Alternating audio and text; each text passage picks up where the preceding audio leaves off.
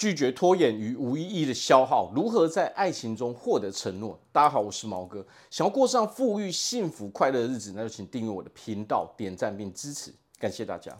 好，那么很多人在感情中可能都有一个经验，就是耗了很多的时间，花费了许多的精力，却发现另外一半，你的对象永远不想做出任何承诺，你的的关系永远没办法再往前跨进那一步。到底为什么会这个样子呢？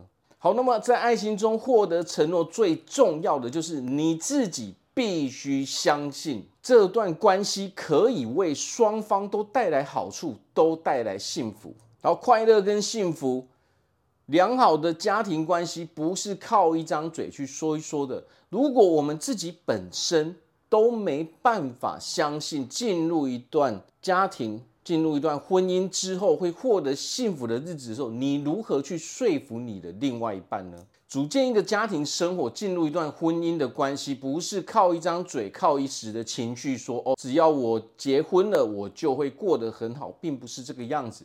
当两个人真的相处在一起，真的要每天住在一起的时候，你会发现有许许多多的问题是我们需要去面对的。有很多人卡在中间，没有办法前进一步的关系，就是因为除了我们刚刚所说的，你自己本身其实也不相信你能够真正幸福。还有一个最大的重点是，获得承诺、获得幸福的关键在于我们一个人的人格特质。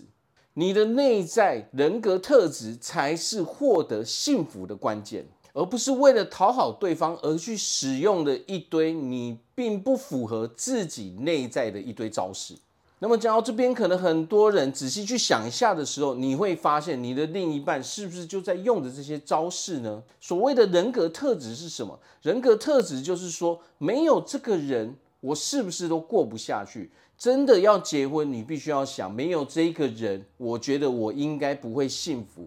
如果你能够得出这样的答案的时候，那你才要认真考虑去跟这个人结婚。你是否感受到说，我的生活不能够没有这一个人呢？如果不是的时候，或者是我们发现说，对方其实他在用着许多情绪勒索的招式，他的内在人格，他的人格特质并不是我真正喜欢的，那么我们就要果断的把这一段关系给处理掉。因为你也永远等不到那样的承诺，那一个人只是一直在拖延，因为他一直想要维持现况嘛。那么自然而然，他维持现况，自然有他自己的好处嘛。